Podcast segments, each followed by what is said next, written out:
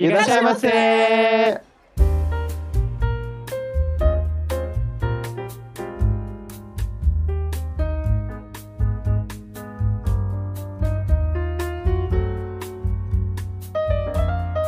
Sa, Hajimashita Minasan, bem-vindos ao Otaku no Kisaten. Eu sou o Daisuke e hoje teremos o episódio mais triste do Otaku no Kisaten. Olá, pessoal, bem-vindo ao nosso café. Aqui é o Meiko e olha, estão me fazendo sofrer, porque eu não queria falar sobre isso não, gente. É muita sofrência, gente. A vida já é sofrida, para que mais? E hoje nós temos convidado, temos um quadro novo, mas primeiro vamos ouvir o nosso convidado, Everton.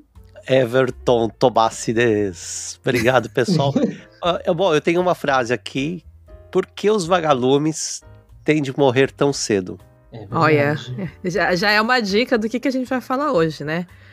Ué, porque na vida do vagalume aquilo é uma vida inteira, gente. Pra ele, ele tá vivendo 100 anos. É. é. é. isso. Na cabeça dele ele tá vivendo 100 anos. Na nossa cabeça ele tá vivendo pouco, né? Eu não sou de tempo diferente. e eu destruindo sonhos. eu destruindo não, a poesia do negócio. É uma visão positiva, é uma visão positiva. Não, mas é... tem mosca que vive um dia só, gente. eu sou a mais antipoética desse podcast. Que triste. Que triste. Então vamos lá para o nosso episódio. Hoje, o Otakissa apresenta a viagem de Everton Tobassi pelo mundo do Estúdio Ghibli. Esse é o primeiro episódio de um novo quadro recorrente aqui no Otaku no Kissa Tem, assim esperamos, né? E pretende trazer aí convidados para falar sobre seus filmes prediletos do Estúdio Ghibli. Olha, eu vou falar um detalhe desse quadro. Ele tá acontecendo por causa do Tobassi. Ah, uau!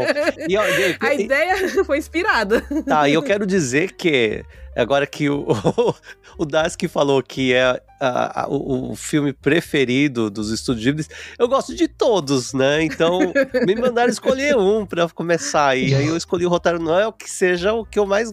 Eu adoro esse filme, eu acho que tem, tem muita coisa para ser falado, mas eu é difícil de falar que é o meu preferido, não sei, não sei dizer. Eu não, gosto não, gente. Ninguém vai falar dos preferidos, porque quem vier depois, vai que já o preferido já saiu no episódio Verdade. anterior. Ah, então... tá, entendi. Então tá bom. Então, o Tomás deu sorte que ele foi o primeiro. Ele escolheu, hein?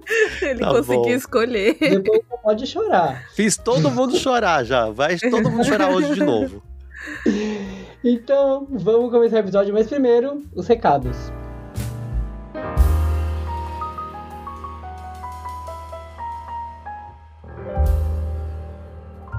お客様にご案内いたします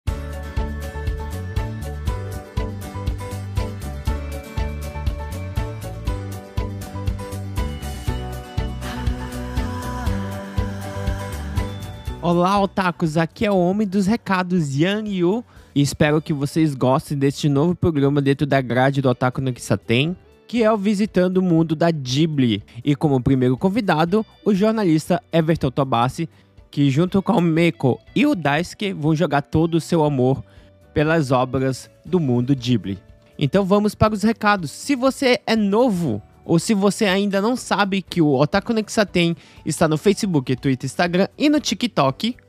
E não se esqueça que lá no Instagram nós temos conteúdos diários. Segunda-feira temos o Otakissa News. Na terça-feira nós interagimos com vocês, querendo saber o que vocês estão assistindo.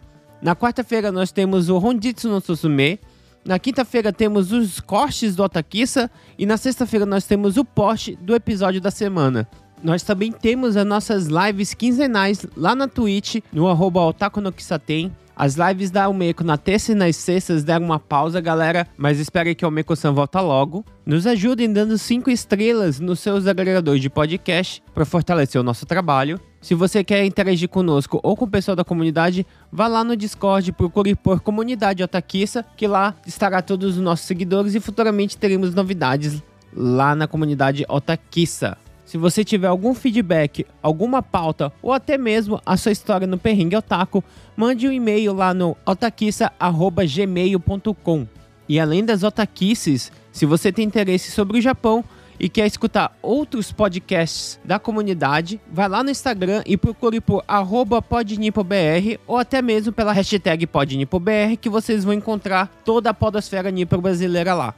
Recados dados, prepare seus lenços de papéis que a choradeira vai começar no episódio. Então sentem-se, que já iremos trazer o seu pedido.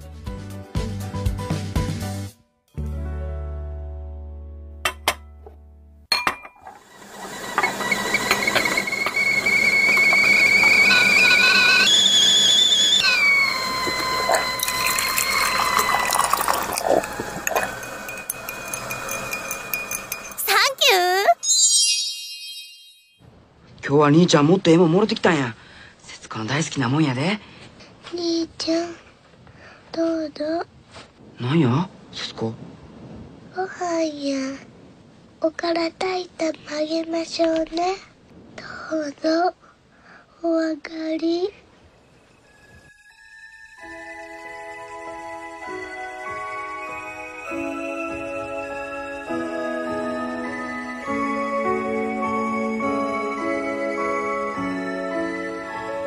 Bom, vamos lá. Hoje o episódio, então, é o primeiro da nossa série sobre o estúdio Ghibli. E para quem não conhece, mas assim, né? Alguém não conhece o estúdio Ghibli? é, o, é o, um dos maiores estúdios de animação do mundo, né? Foi fundado em 18, 1900, 1800, 1985 pelo Hayao Miyazaki, o Isao Takahata e o Toshio Suzuki. É, o nome do estúdio, né? É, eu já li isso e agora eu não lembro se, é no, se foi no próprio museu do Estúdio Ghibli que o Miyazaki viu esse, essa palavra a esmo, assim, numa caixa e falou assim, é isso. Mas significa vento, vento quente do deserto em italiano, né? É, ele é conhecido como Sirocco. Eu não sei nem pronunciar isso aqui, eu sou... É só fazer a coxinha com Sirocco. não, mas Sirocco, é, esse Ghibli diz que pelo que eu li no dicionário, ele também é inglês. É, é Ghibli, Ghibli, sei lá como pronuncia isso. Eu acho que é Ghibli. É, então é uma palavra que também se fala em inglês, só que é uma palavra muito específica, né? O vento quente que tem que vir do deserto para falar. É, foi muito random. Mas assim, né? Os, um monte de coisa que tem nome que bem icônico, assim, são coisas que vieram de coisa random.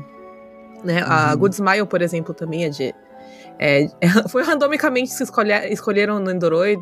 Tem bastante coisa que japonês só vê uma, um nome de algum lugar random assim e bota e acha que tá bom. É verdade, a gente vê pelo nome dos carros, né? Os nomes dos carros são terríveis aqui no Japão.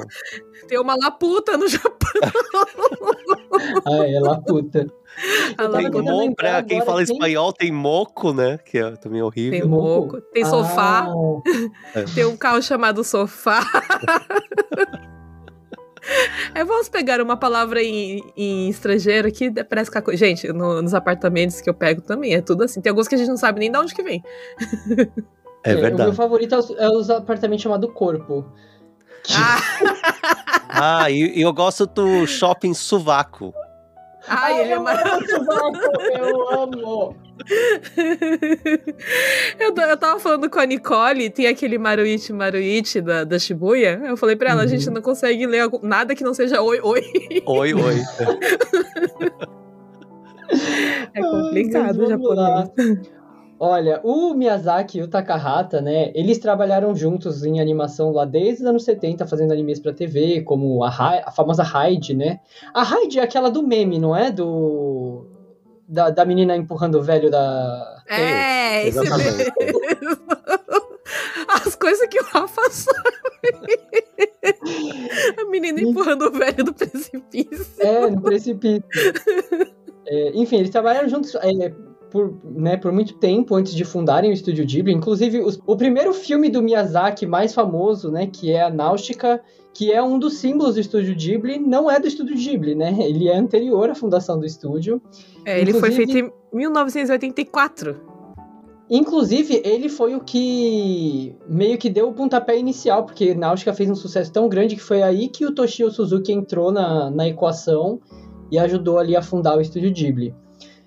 Um, a maioria das pessoas conhece os filmes do Ghibli mais pelo, pelos filmes do Miyazaki, né? A Viagem de Chihiro, o Totoro, o Castelo Animado, a Princesa Mononoke.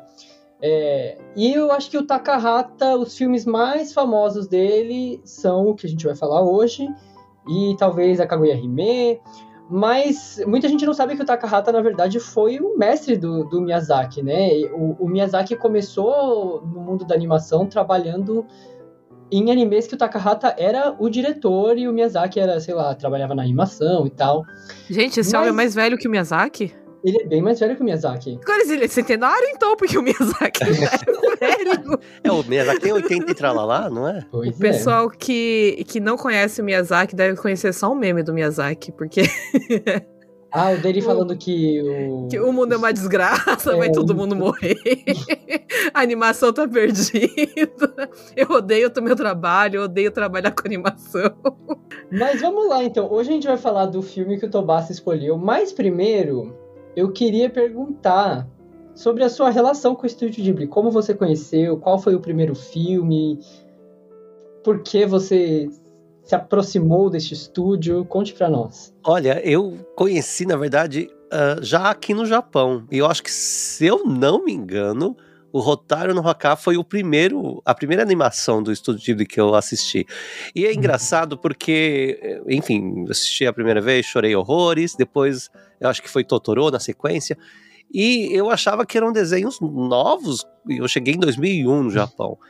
E, na verdade, ele é, ele é, mais, é quase tão velho quanto. Eu vou, não vou entregar minha idade aqui, mas ele é muito. É, ele é muito, é muito antigo, né? Foi lançado em 88. Uh, aliás, o Totoro também foi, acho que foi nesse ano também. Eles né? foram lançados juntos. Juntos, né? Uhum. 1988, ou seja, é muito, muito velho, né? E é tão atual ao mesmo tempo. Mas é, o meu primeiro, o primeiro filme foi Rotaro no Haka. E o que eu gostei foi que, diferente dos desenhos que a gente está acostumado no Brasil, da Disney ou, enfim, de outros estúdios uh, americanos, ele é muito realista, né? São desenhos muito realistas. E ao mesmo tempo, isso no caso do Rotaro no Hoká. Se você pega o Totoro, eles, você tem uma história muito fantástica e né, uma viagem, quer dizer, a visão da criança. A gente, quando é criança, a gente tem amiguinhos, né? Imaginários, enfim, tem a gente tem muitas fantasias quando criança. Mas é, eu, Você estava é... bem na infância, Tobá? Você estava vendo tendo amigos imaginários. Não, mas a gente cria situações, cria fantasias. e eu acho que essa pegada, é. ele vê, é, é, é a visão de uma criança o desenho. E isso que é muito bacana, que é muito diferente do, dos desenhos americanos, por exemplo, que é uma visão do adulto do que ele acha que a criança tá vendo, né? Sim. Então é, eu acho Isso que essa é, é, a grande diferença e eu acho que é o que chama muita atenção e que muita gente é, conhece e gosta por causa disso. São desenhos, além do que os traços são muito diferentes. Eu acho que são traços mais realistas também do que os desenhos americanos. Realistas, assim, no sentido, eles têm mais detalhes do, do real, né? Do, do cenário que a gente vê e conhece. Então eu acho isso muito bacana. Uh, eu gosto da paleta de cores que eles usam. É, Maravilhoso. Não, não, é muito agressivo, né? Então eu. Né? É, eu, eu gosto o fundo muito. é feito de, de aquarela e de guache, assim, né? Os, é. Ele é muito bonito. Ver, ver a pintura de perto é muito bonito. É um negócio maravilhoso. É, para quem tiver a oportunidade de ver pro Japão, eu acho que. É, eu, eu, eu fiquei um pouco decepcionado com o Museu Ghibli, mas é, vale a pena, porque você tem lá os desenhos, alguns desenhos originais, né? Dá pra ver.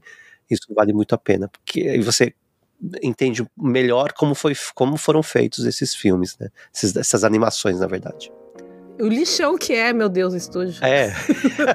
Mas eu acho que na casa, minha casa é assim também. Não, não é assim.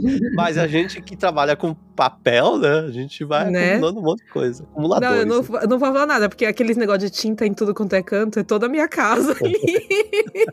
tinta, material de arte, tá em tudo quanto é canto. É o lixão. É, e, e, uma coisa que é bacana. É, bom, o Daisco perguntou a minha relação, né?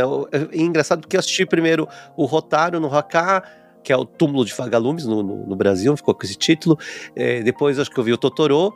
E o terceiro filme que eu acho que não tem nada a ver com os estúdios Ghibli, mas é do estúdio Ghibli, foi o Meu Vizinho Yamada, que ele tem um traço completamente diferente e eu até hoje eu assisto, eu, eu dou muita risada porque são sketches, na verdade, porque era uma tirinha, né, que saía no jornal e eles transformaram aquilo em, em animação, mas no estilo da tirinha mesmo.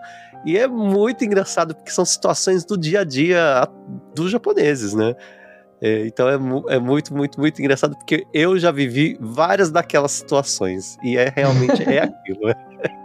Não vou, não vou dar spoiler, tá, porque muita gente deve, deve ter outros convidados e vão falar desse filme mais pra frente, então deixa pra, pra mais pra frente. Então vocês têm que acompanhar aí todos os programas do Otaku no que Será que tem pra mais ouvir. alguém o meu Nossa. vizinho e? Se ninguém aparecer, a gente vai ter que te chamar de novo pra falar Ó, eu venho-. É... Eu venho Os falar amadas, né? e eu entrego os meus micos das coisas que eu vivi que tem no desenho, que é muito, muito, muito legal. Os Yamadas parece muito Atashinte, só que menos escrachado, né? Exatamente. É, não tem os palavrões. Não tem os pal... Ata- Atashinte é um...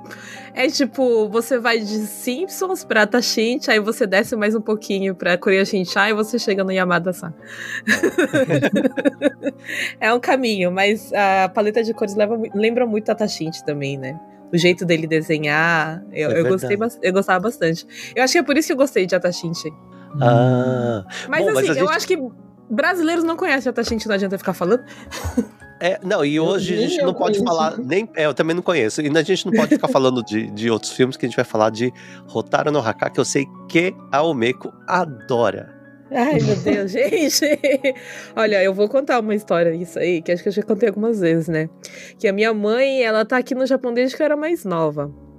E aí eu nunca tinha assistido o Rotaro no Haka, né? E eu tinha assistido Totoro. Quando lançou Chihiro, eu já ta... eu ainda tava no Brasil, mas eu tava naquela época que o pessoal mandava fita pro Brasil, quando saía no Japão, alguém gravava e mandava pra lá, e eu assistia o Chihiro antes de sair no Brasil. Eu amava, era um dos meus filmes favoritos. Eu assisti alguns outros do, do, do Ghibli, só que aí minha mãe falou assim: Eu vi um filme muito bonito e eu acho que você tem que assistir, porque o filme é muito legal. E aí ela me deu o Taranaka. Eu assisti, eu falei, meu Deus do céu, porque minha mãe acha que eu tenho que assistir isso aqui. Uma semana depressiva. Olha, todos os meus amigos que eu indiquei esse filme, eles querem me matar até hoje, né? Porque eles falam, gente, É. isso é um, não é um desenho, pelo amor de Deus, tem que estar preparado pra ver esse desenho. Aliás, Você esse, que- vale a dica, você tem que estar preparado. Se você É estiver verdade. numa fase deprê, não veja esse filme, esse desenho. Sim. Quando a gente falou que ia gravar, o Daisuke falou: Eu vou reassistir. Eu já falei: Eu não vou, não, gente. Eu já tô meio mal. Eu vou assistir isso aí, eu vou pular pela janela aqui. Eu assisti filme mandando mensagem pro Soul Samar. É. Eu tô carente, fala comigo. É um Mas olha, eu vou de defender, eu já aqui falando alguma coisa do filme, mas eu, o- por que eu escolhi esse filme, né? Porque eu acho que é o desenho, bom, além dos- de ser a- super atual, apesar de, se passar na, na Segunda Guerra Mundial, mas ele é um filme muito atual, porque ele mostra o que o ser humano tem de melhor e também mostra o que o ser humano tem de pior. Então eu acho que é um filme que faz a gente refletir em muitas situações. Eu acho que mais do que falar de porque guerra é falar de morte, mas eu acho que mais do que falar de morte é falar de vida, porque realmente não existe morte se não existe vida. E eu acho que é, dá um chacoalhão na gente para a gente pensar e refletir o que, que a gente está fazendo na nossa vida, como a gente está aproveitando a nossa vida, o que, que é importante na nossa vida hoje. Gente, tudo que eu vi nesse filme foi: Meu Deus, a vida é uma desgraça, a gente vai morrer. Qualquer momento a gente pode morrer de fome.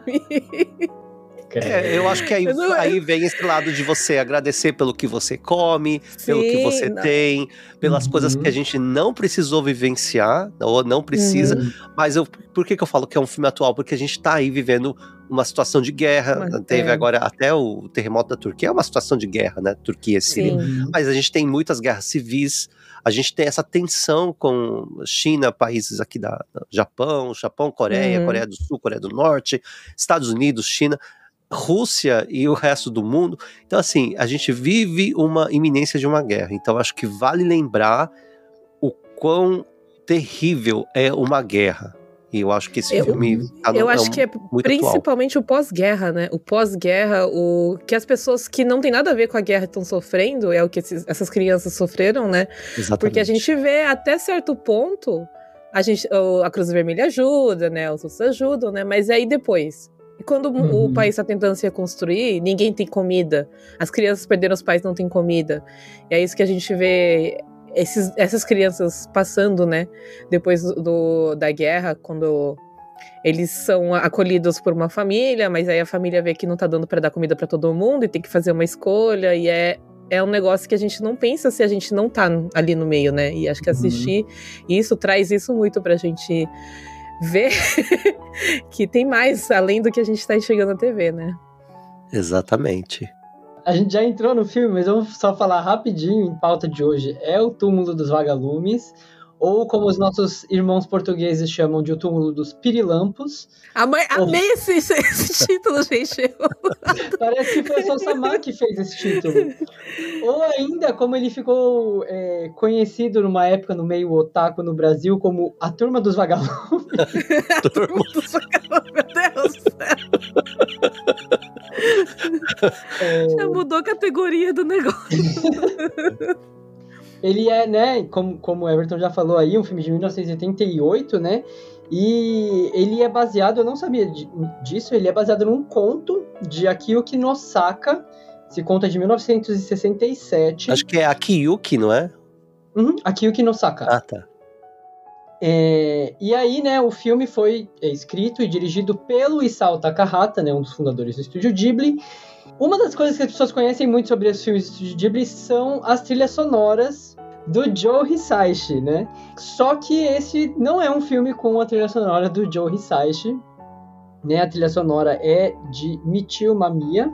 E você sente, assim, eu escuto muitas trilhas sonoras do, do, do estúdio Ghibli para estudar, mas eu escuto as do Joe Hisaishi. Então, para mim, ela soa muito diferente mesmo do, do da trilha muito. sonora dos outros filmes do Ghibli, né? Muito. Ela é bem mais pé no chão, eu acho, menos. Fantástica? Fantástica é. e inspiradora, né? É, ela é muito mais. Ela só, só tá ali pra dar um tom, realmente, né? No, no filme.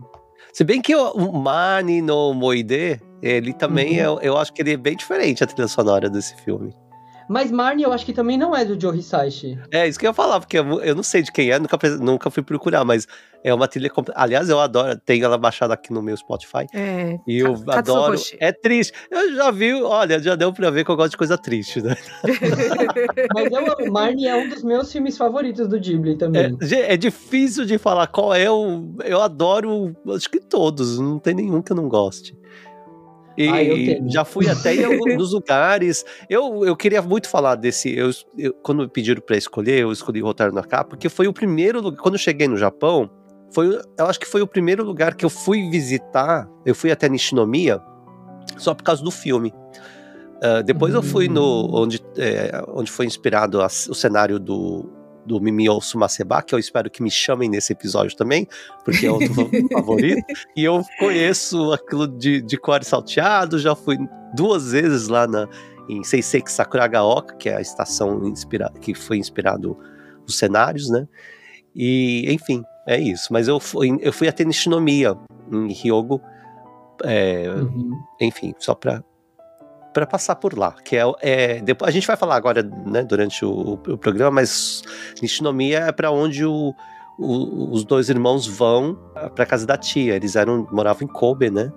E, uhum. e depois eles vão para Nish, que é perto. As duas, as duas cidades ficam em, em Hyogo, na província de Hyogo. Uhum. Inclusive, isso foi. Eu, eu reassisti o filme hoje, né, antes da gente gravar, e eu não lembrava. Eu assisti esse filme, eu tinha assistido pela última vez, eu acho que já vai fazer uns 12 anos. Eu não lembrava muita coisa dele. E por algum motivo eu tinha na minha cabeça que o filme falava sobre bomba atômica. E ele não é sobre bomba atômica. Não, né? é bombardeio. É, é, é, bombardeio aéreo, né? E, enfim, então ele não se passa em Hiroshima. é, e uma coisa interessante sobre esse filme, e outra, outra impressão errada que eu tinha sobre o filme, né? Muitas vezes, quando a gente vê essas histórias que se passam no, no, no, no período da guerra no Japão e que mostra o sofrimento da guerra no Japão, muito se fala sobre uma postura do Japão de se colocar muito como vítima da guerra e ocultar o, o, lado, né, que o Japão também, né, o Japão estava lutando na guerra, ele não estava só tomando bombardeio. É, ele guerra. começou, né? Ele que bombardeou primeiro lá. E é muito interessante que esse filme ele tem uma cena que foi a que mais me marcou hoje reassistindo, que quando tem aquele primeiro bombardeio que a cidade de Kobe tá em chamas, né? E aí os meninos estão na, na beira do rio, só olhando a cidade pegando fogo, e, tem, e aparece um soldado no meio da rua e ele grita, não vou lembrar qual é a frase, mas ele fala banzai pro imperador, né? Ah, sim. É, mostrando justamente isso, né? Que esse não é um filme Tipo, a gente não tá aqui para mostrar que o Japão é inocente nessa guerra. Mesmo diante desse terror, eles continuavam com um, né, um espírito de, de, de guerra mesmo, né? Não era um espírito de olha como estamos sofrendo, olha como tá todo mundo só morrendo aqui.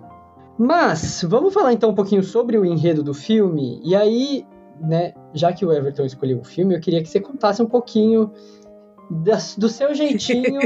que difícil, sou que péssimo. é o túmulo dos vagalumes. Gente, eu vou confessar assim, eu escolhi esse filme e, e, pensei comigo, ah, eu vou assistir novamente, porque já tem realmente uns 10 anos que a última vez que eu não, não tem 10 anos, tem uns 5 anos a última vez que eu vi. Eu, e olha, eu acho que eu, eu já perdi as contas de quantas vezes eu assisti a esse filme.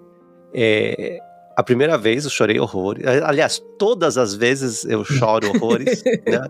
Não é a primeira, não é a segunda. Todas as vezes.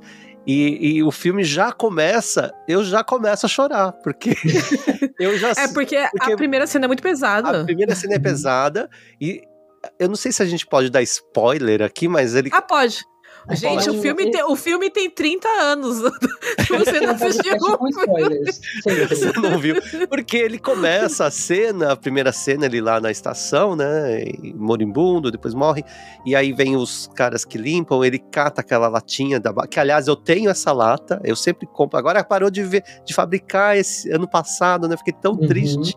A balinha eu compro sempre, mas eu não chupo a bola, eu fico lá com a, com a, Tem que colocar água uma, dentro da lata. Eu vou dar uma foto depois pra vocês postarem nas redes sociais. Coloca e... água dentro da lata. É, pra fazer quando estiver acabando.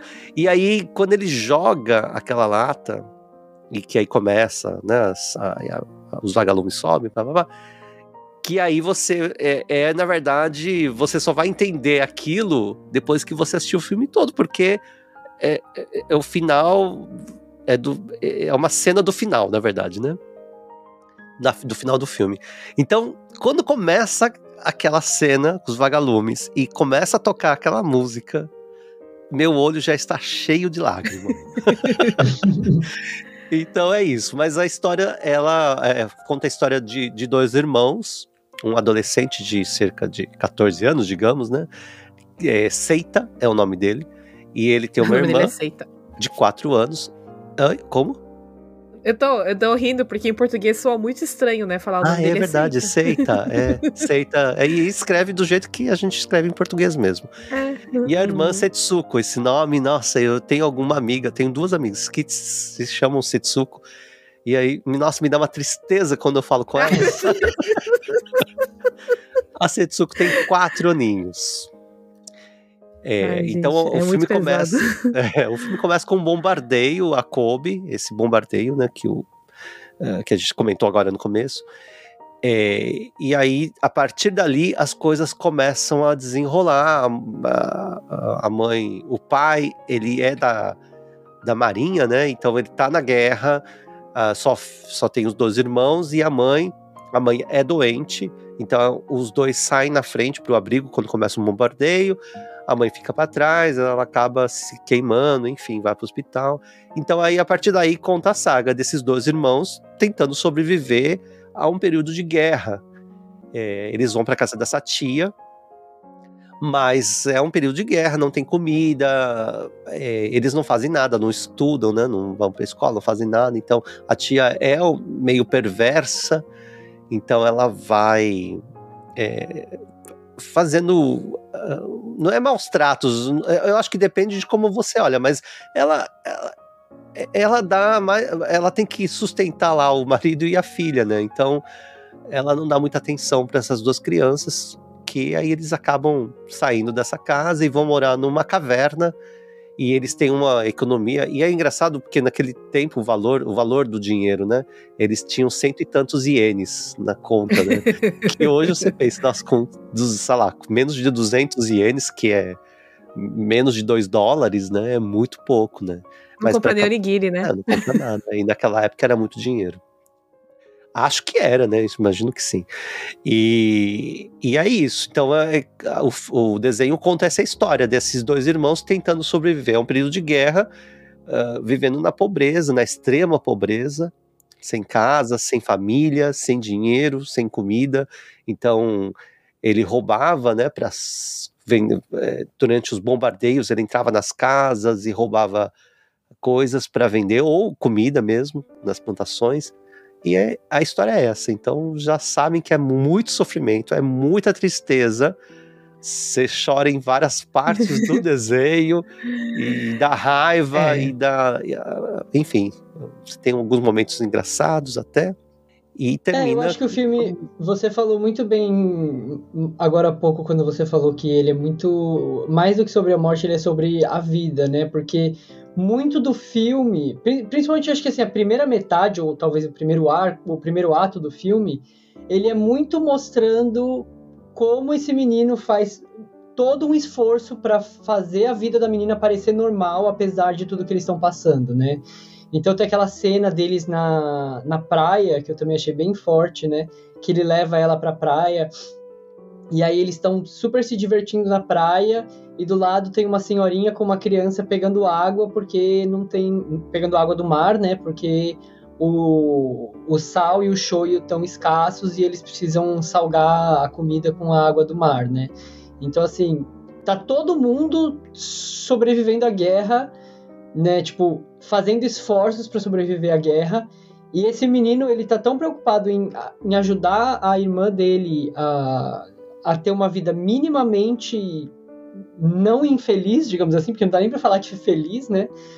Que ele não consegue fazer mais nada além disso, né? A, todo o esforço dele é para isso. E é isso que gera esse conflito com a tia, que reclama que ele não faz nada, né? Que o, o marido dela e a filha estão trabalhando né, pela guerra e é, o menino não tá fazendo nada. Mas é porque se ele não cuidar da menina, não, não tem quem cuide, né? E aí ele tem essa preocupação com a, e saúde uma coisa mental dela, né? Que, que, agora é interessante que você comentou isso e me lembrou um outro filme que também se passa na Segunda Guerra, mas é um filme mesmo, italiano. Aliás, ele tirou o nosso Oscar é, na, do Central do Brasil, né? Concorrente do Central do Brasil, que foi o, o A Vida é Bela. E é, também se passa Ai, num gente. campo de concentração e o pai faz de tudo para para que Sim. o menino Ai, não credo. ache que que a vida é uma. Enfim, tenta fazer com que a vida seja uma vida normal, né? Mesmo seja um jogo, um, né? É, é o mesmo, mesmo. Mesma pegada, né? Ai, hum. gente, não, só filme de sofrimento. Meu Deus, lembrei desse filme agora, que horror. Aliás, o, e, e só para lembrar que é, para quem não gosta, enfim, não sei se alguém não gosta de animação, mas tem duas live actions, né? Esse filme tem duas adaptações. Uma foi uhum. feita para TV e a outra é, foi feita para stream, não sei se foi feito para internet ou o que, mas tem duas live actions desse filme e, é, e o interessante é que eles mudaram, né, no, no, no feito para TV, pelo menos que aliás a menina, nossa, uma atuação maravilhosa. Meu Deus atriz. do céu, não, não, é muito triste ver aquilo, caralho. Mas ver a é menina de boa. verdade morrendo, morrendo. Nossa, parece que ela tá morrendo, gente. É. É muito, é muito boa, bom. menina. Muito e, só que lá eles retratam a tia como boa, né? Que, uhum. Quer dizer, dão um, um ar mais humano pra tia no, no Eu acho live. que a diferença que fez foi que no, no, no live action, na live action, a tia tem uma parte que ela começa a raspar o fundo da panela que tá queimado para poder comer Pra, porque ela tava dividindo o arroz com todo mundo, né? Então ela vai lá, pega e raspa a parte que tá queimada, que o pessoal não, não gosta de comer, que tá seco. E ela come porque é desperdício jogar fora. E Mas no anime parte... tem essa cena também. Ah, tem? Eu não tenho lembrança. Só que no anime o menino vê isso e, e, no anime a sensação que dá é que ela é. tá sendo egoísta. Uhum. Porque ela tá comendo, o menino olha, aí ele comenta com a Setsuko é, uma sona, tipo, ele queria comer aquele, aquela raspa da panela. Não, e além do que, aquele arroz foi o arroz que ele comprou. É. Uhum. Não, mas assim, no live action, pela minha lembrança, é que foi que ninguém comeu essa parte, entendeu? Ela foi pro canto, quando foi ela lavar a louça, que ela viu que tinha o fundo da panela, e ela Uhum. catou. E aí, tipo, pra mim, o que deu a entender é que é, o que eles quiseram, que o Tobasso falou, é humanizar a tia, né? É que Uhum. ela tava entendendo mais que tava passando fome e eles não eles estavam se sentindo agredidos por ela. Uhum. Foi isso que eu entendi nessa parte, porque eles não viram isso, eles não viram ela catando o arroz. Foi logo depois Hum. dela dar arroz pra eles. E aí, quando acabou todo mundo de comer, e ela foi pro fundo e foi lavar. Na hora que ela foi lavar a panela, que ela viu que tinha sobrado arroz no fundo, e ela catou e comeu. É, no desenho ao contrário, na hora de servir a, é, a sopa e o arroz, ela catava só o caldo Uhum. e não dava o arroz para as crianças, sendo que aquele arroz foi Sim. ele que comprou, ele levou, É que ele tinha enterrado, né? o ele tinha arroz. enterrado e foi lá e buscou o arroz, o meboshi, né, que é a E o a kimono da conserva, mãe, né? os kimonos da Uhum. mãe, que aí ela faz ali ele vender é, É, para é, conseguir nossa, dinheiro. Eu acho que a lembrança mais forte que eu tenho desse filme, uma das lembranças, foi do menino enterrando o arroz. Foi porque eu, nem pensei assim, né? O que, que, que você tem que fazer pra você sobreviver? E o menino soube, assim, na hora que ele viu que tava vindo o bombardeio, ele soube que tinha que enterrar o arroz. Por quê? Pra Uhum. ter arroz depois. E eu achei isso muito legal, muito interessante, né? A preparação que eles têm, né? Sabendo que, que se for pra ter guerra, a gente tem que esconder comida. Uhum. É muito japonês, né? Isso, preparação. É, é, é muito japonês. Esconder a comida ter comer depois. É, Eu achei essa, essa parte ficou muito na minha cabeça durante muitos anos. Sabia uma coisa que eu achei, achei muito interessante que eu li uma vez ah, sobre o. Porque, eu, como o, o, o Daisuke falou, o filme foi baseado num romance né, do Akiyuki Nosaka, que aliás morreu em 2015, não faz muito tempo, né? 2015 ele faleceu. Oh. 80 e tralalá anos. Que ele vivenciou isso. Então ele conta coisas que ele Hum. vivenciou. É, Ele tinha uma. Acho que era uma, um padrasto, na verdade. Mas enfim, eu- ele tinha uma irmã, sobrou só ele, uma irmã que era uma irmã. é, a- que, é, não era irmã de sangue, né? Digamos. É, então ele é, só que ele parece que ele foi ele conta isso que ele foi muito cruel com a irmã porque ele tinha que sobreviver então a- o que ele com- conseguia comprar às vezes ele não dividia com a irmã Uhum. a Uhum. comida então ele comia a parte dela É, e aí ela Hum. acabou morrendo de é, De fome? de fome, não é de fome, é de, de desnutrição, né? De fome, né? Na, na Uhum. verdade. E aí ele escreve o livro para tentar se. Porque aí a irmã morre, na, na história Uhum. real, né? Ela morre.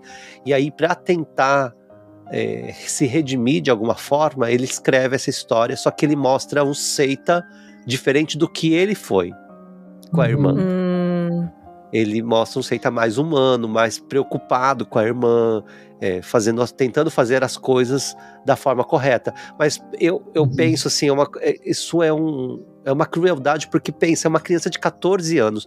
Uma, 14, Uhum. uma, uma criança de 14 anos no Brasil é já é um homem, praticamente. Né? Mas no Japão, a criança de 14 anos é uma criança de 14 anos, é uma criança crescida. uhum. As crianças aqui, elas são tratadas e elas vivem como criança, né? É, Uhum. o- não, não, não, vou dizer hoje em dia, porque eu acho que já evoluiu bastante, mas eu vejo as crianças aqui ainda sendo crianças. Então, 14 anos é uma Uhum. criança, né? E aí ele ganhando essa responsabilidade, né, de cuidar da Uhum. irmã e fazer com, né, suprir todas as necess- necessidades dela é muito difícil. Sendo uma criança que não sabe nem, eles não sabiam nem cozinhar, né? Então, É. não sabia como montar. Eles vão morar nesse túnel, é uma caverna abandonada do lado de um lago e, e- mas eles não têm noção de que aquilo pode fazer mal, né? Porque é muito úmido, Uhum. ainda mais pensando no verão japonês, né? Deve, devia Hum. ser muito ruim, é, dormindo no chão, enfim, cheio de insetos. É, uma- meu horror é aquele monte de vagalume dentro da. Aliás, tem que explicar, todo né? mundo pensa que coisa linda, eu só pensava, meu Deus, que pesadelo esse monte de inseto. Pra mim, a cena Ai. mais. Olha que. me- eh, tem duas cenas. A morte da menina, né? Que a gente já, já que Uhum. falou. Que eu, Ai, gente, que horror. Não. mas a- a- quando ela tá enterrando os- essa cena aí dos vagalumes, né? Porque eles vão Aham. Uh, eles jantam, aí vão lá fazer xixi, e aí ele vê um vagalume. Aí ele tem essa ideia de catar um monte e colocar dentro da caverna, porque uhum. eles têm uma, uma rede, né? Assim, que, que cobre, uhum. que eles colocou para não vir pernilongo, sei lá, insetos.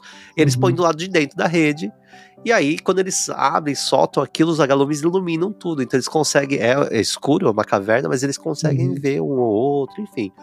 E aí, no dia seguinte, é, os vagalumes estão mortos. E, uhum. e aí vem a pergunta, a, a pergunta que eu falei no começo do, do programa, né?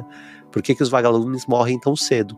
Foi a pergunta que a menina fez pro irmão. E ele viu ela enterrando. Uhum. Ela colocou eles numa caixinha e estava enterrando. E aí ele fala, porque até então ele nunca falou pra irmã que a mãe tinha morrido. Uhum. Mas ela já sabia, porque a tia falou pra, pra ela. Uhum. E aí ela fala e se a mãe também, se eles iam fazer um, um túmulo pra mãe.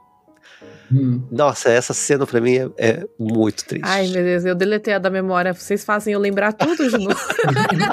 eu tô revivendo esse filme. Mas não é verdade? É, é muito triste, porque Ai, aí você vê, Deus. assim, que ela é uma criança de 4 anos, então ela não tem. Ela não sabe, né? Mas ela já tinha entendido que a mãe morreu, e eu acho já que isso é a parte que foi mais tocante, sabe? E a cara que ele fez quando ele viu que ela sabia, sabe? Porque ele tava tentando esconder isso dela. É, ele é, tava tentando esconder tudo dela, né? É, ele falava que o pai ia voltar, sendo que nem uhum. ele acreditava. Ele tava é. esperando o pai voltar, mas ele não achava que o pai ia voltar também. Que é, o filme certeza... não fala, mas dá a entender que o pai dele, deles também morreu na guerra, né? Porque. Aí deve ter ficado nas Filipinas, que nem todo mundo ficou lá. Porque eles ficou lá 30 anos eles mandam mensagem pro pai, hum. ele manda mensagem, a tia manda mensagem e eles nunca recebem a resposta do pai, né? É, é isso é uma, um problema que muita gente teve na guerra. E tem um outro mangá, eu, não, eu tava procurando o um nome que eu não consigo me lembrar, mas tem um outro mangá que é quase igual esse, não é. É de uma menina, né, que viveu numa caverna durante alguns anos. E durante a guerra, e na hora que ela sai, ela dá de cara com com essas mortes todas, sabe? Ela ficou escondida numa hum. caverna durante um tempão. E não, ela sai no final da guerra. No... Não, é um mangá desses de, de, tiazinha, sabe? Que só tem ah. uns dois, três capítulos de duração. Que é, é que eu lia muito mangá de velha antigamente. Esses mangás grossos que o traço é feio pra caramba. E era. Contando, acho que era uma história real. Era mangá de. Esses mangás são de histórias reais, né? Ou de histórias que podem ser uhum. reais. De, de pessoas maldosas e essas coisas. E aí tava contando uma pessoa que morou na caverna e que teve bastante caso de gente que ficou na caverna e não sabia que a guerra tinha acabado, né? E ficou lá um tempão, ficou escondido um tempão, né?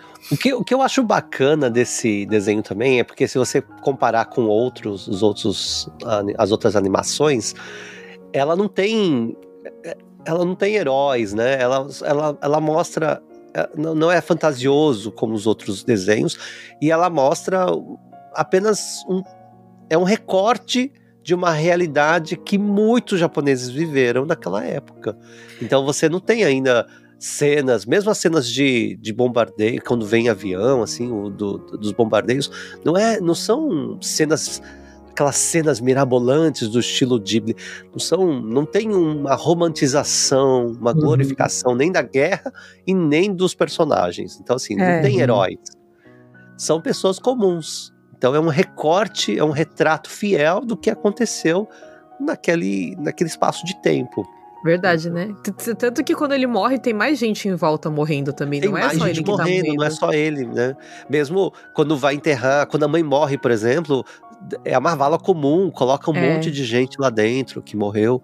É, é, e era isso, né? Eu acho que não, não, ele não, não, não explorou isso de uma forma romantizada, assim, de, uhum. ah, de né, é, apesar da guerra, apesar do tema e do sofrimento, mas é, você não vê o, o desenho como é, um sofrimento assim é, é um sofrimento pra gente, né? Mas assim, mas não, não, não tem essa. É é, é, é, ele não explora isso, né? É, não é aquela pessoa que você quer ser, como acontece nos outros animes, né? Você quer ser esse herói, você quer. Você lutaria assim por ele. Não é, você assiste e você tá assistindo aquilo como se estivesse vendo seu vizinho, assim, morrendo. Exatamente. Bom, né? e o principal é que, diferente de todos os outros desenhos, não tem um final feliz, né? Teoricamente, no final ele encontra com a irmã. É, estão é, felizes na outra é. No vida. começo ele encontra com a irmã, No né? começo, é. No começo, são- a gente já deu spoiler de tudo, o começo é o final do, do desenho. Então, É, aliás, a a cena, essa cena da, do- da morte da menina quando ele enterra, pra mim é outra cena assim que é de soluçar, porque aí Uhum. você vê o quanto essa menina, porque ele ficava correndo pra lá e pra cá em busca de dinheiro, de alguma forma de trazer comida pra, pra irmã, mas ele Uhum. se esqueceu de viver a vida com ela ali naquele Uhum. momento. Uhum. Então aquelas cenas dela, ela jogando Junkin Pole só com a, o reflexo da água, Uhum. ela brincando sozinha, ela fazendo os dangos de, de barro. Nossa, é muito triste, é muito triste. E a, e a música que escolheram, porque é uma ópera, né? Que é alguém que Uhum. voltou, que a guerra acabou e, e volta, abre as janelas da casa e põe um disco e tá tocando uma ópera. Uhum. Nossa, e aí mostra essas cenas, é de cortar o coração. É, Eu eu, acho que Eu acho que o que é mais difícil no filme é que a menina, ela não morre do nada. Ela, Ela vai demora morrendo. uns 15 minutos de filme pra morrer. Então você vai vendo, tipo, é, começa o filme, ela é toda feliz, né? E aí por muito, ou até chorando, berrando. E aí come- começa a- as coisas a piorarem. Aí é aquele momento que ele começa a, a roubar pra trazer comida. é, ela já tá demonstrando né, ter, tá, tá contaminada, provavelmente por causa da chuva negra que eles, que eles tomaram no começo do filme, né? Uhum. E aí, né, ela já tá com muita urticária, enfim. E aí chega um momento que você começa a ver a menina, ela já aparece toda descabelada, toda desgrenhada. E aí vai uns 15 minutos de filme até, até que ela chega e morre realmente. Ela Então fica delirante também, né? Ela Sim, fica um tempão chega aqui, delirante. Você fica agonizando junto com a menina no filme, Sim. né? Durante esse tempo todo. Eu lembro que uma coisa que eu lembrei agora, vocês falando disso, é que no live action, a diferença é que a tia, ela vai atrás dele. Ela sem, começa a se sentir culpada Isso. e ela vai- decide ela quer buscar saber. ele. É, ela É. quer saber o- como eles estão. E a menina também, né? E no final a menina tá grande. No final do live action, a menina, ela cresceu e ela tava se perguntando o que aconteceu com esse primo dela que desapareceu durante a guerra. Ah, E ela sai, elas saem procurando e essa tia, acho que ela vê o menino morrer. Eu não lembro Hum. direito, acho Não, que ela, no live ela- action eu acho que ela vai, ela vai, ela cata o menino de volta. Não, não, ele, ele morre do mesmo jeito. Ah, ele morre, não lembro Ele mais morre do mesmo jeito, é. só que ela chora no final por ele ter morrido. Ah, é verdade, é verdade, é. Porque ela se sente Uhum. culpada, Se porque sente ele saiu, mas ela não expulsou, né? Mas eles. Ela meio que né, não queria que ele ficasse, e ele sabia disso. E ela sabia disso também. Ela não queria expulsar, mas é um negócio de sobrevivência, né? É. uhum. Outra, outra, outro, outra curiosidade muito interessante do desenho é que é, ele foi dirigido pelo Takahata, né? E a cena inicial, aquela cena do bombardeio, foi ele colocou, porque foi a experiência dele, né? Ele viveu aquilo. Ah. Ele era o mais novo dos irmãos, não sei quantos, eram muitos. E ele tentou, é, salvar, assim, proteger uma das irmãs das bombas, né? As bombas incendiárias. E aí ele corre, aquela cena do começo até o rio, que ele corre com, com a criança no rio, ela de pijama, é o, a, a vida do Takahata, do Isao, Isao Takahata. É, só que a irmã morre de, de queimaduras, ela morreu devido aos ferimentos, né? Meu Deus. E, enfim, é horrível, né? Várias cidades no Japão foram sofrendo essas, eh, esses bombardeios incendiários, que eles lançavam bombas Uhum. incendiárias, né? As casas eram todas feitas de madeira, então era tudo muito grudado. Eh, Uhum. então pegava fogo muito fácil, muito rápido, as pessoas ah, não tinham para onde escapar, né? Com aquele Uhum. fogo todo. Muita gente morreu. A Uma- guerra é horrível. essa cena, desse, essa chuva, do, esse bombardeio, né? é, eu acho que no filme ele coloca muito isso em, em oposição à cena dos vagalumes, né? Porque é exatamente a mesma coisa. Esses montes de luzes, né? No começo do filme são elas caindo e aí naquela cena da caverna é os vagalumes subindo, né? Uhum. É quase como um- o- aquele momento ali, é o universo da fantasia, onde é, as luzes voltam pro céu e, e eles conseguem ter paz, né? É verdade, nossa, muito interessante essa sua análise. É, um- eu tinha uma mania, entre aspas, de quando eu assistia a um filme, eu adoro, eu sempre gostei muito né, de filme. Já trabalhei com, escrevendo críticas de filme, já assisti os filmes, é, mas eu tentava ver com. Eu, eu, tem uma disciplina no jornalismo que é semiótica, eu adorava, e eu é. adorava estudar semiótica no, no cinema. Então eu tentava sempre ver com não olhos de um simples telespectador, mas tentar fazer uma análise por que aquela cena da, daquele jeito, enfim. E até hoje eu assisto, toda vez que eu assisto esse desenho, eu não consigo fazer uma hum. pensar muito, porque é tão forte, já é tão impactante, que eu uhum. acho que não uhum. tem muito que a gente ficar pensando muito. E, e, e, é difícil, né? Com os olhos todos cheios de lágrimas. Cheios de lágrimas. É, eu tava chorando, eu já consegui Aí Mas eu ia falar, é, é, a semiótica é o, a maldição na vida de quem estuda semiótica, não consegue mais fazer nada. Assim, nada. semiótica em tudo. Puta Ai, que, que bom que não sou só eu. Que Eu entrei na letras para estudar literatura, e aí quando eu descobri semiótica, minha vida acabou, porque eu só queria fazer semiótica. É, eu participava de seminários, enfim, é, é uma coisa louca, né? A gente começa uhum. a ficar louco, na verdade. Sim. de querer analisar porque porque tudo tem um motivo ali né, os filmes todo, eu gostava de ver em filme mas tem propaganda você pode fazer análise semiótica de Sim, tudo de mas eu gostava de fazer de filme porque sempre tem um, um porquê daquilo ser dito um uhum. porquê daquela cena ser daquele jeito então é, é, é bem interessante mas esse desenho eu acho que eu. Você não consegue. Consigo, é, porque é tão. É, nossa, é uma porrada no estômago da gente. É. Uma coisa que. Uma das coisas que me impacta muito nesse filme é o arroz. Né, a cena do arroz. Eu já falei ele várias vezes. É porque, assim, eu tenho uma lembrança. Não tenho muitas lembranças do meu avô ter falado da guerra, sabe? Hum. Ele lutou na guerra, né, meu avô?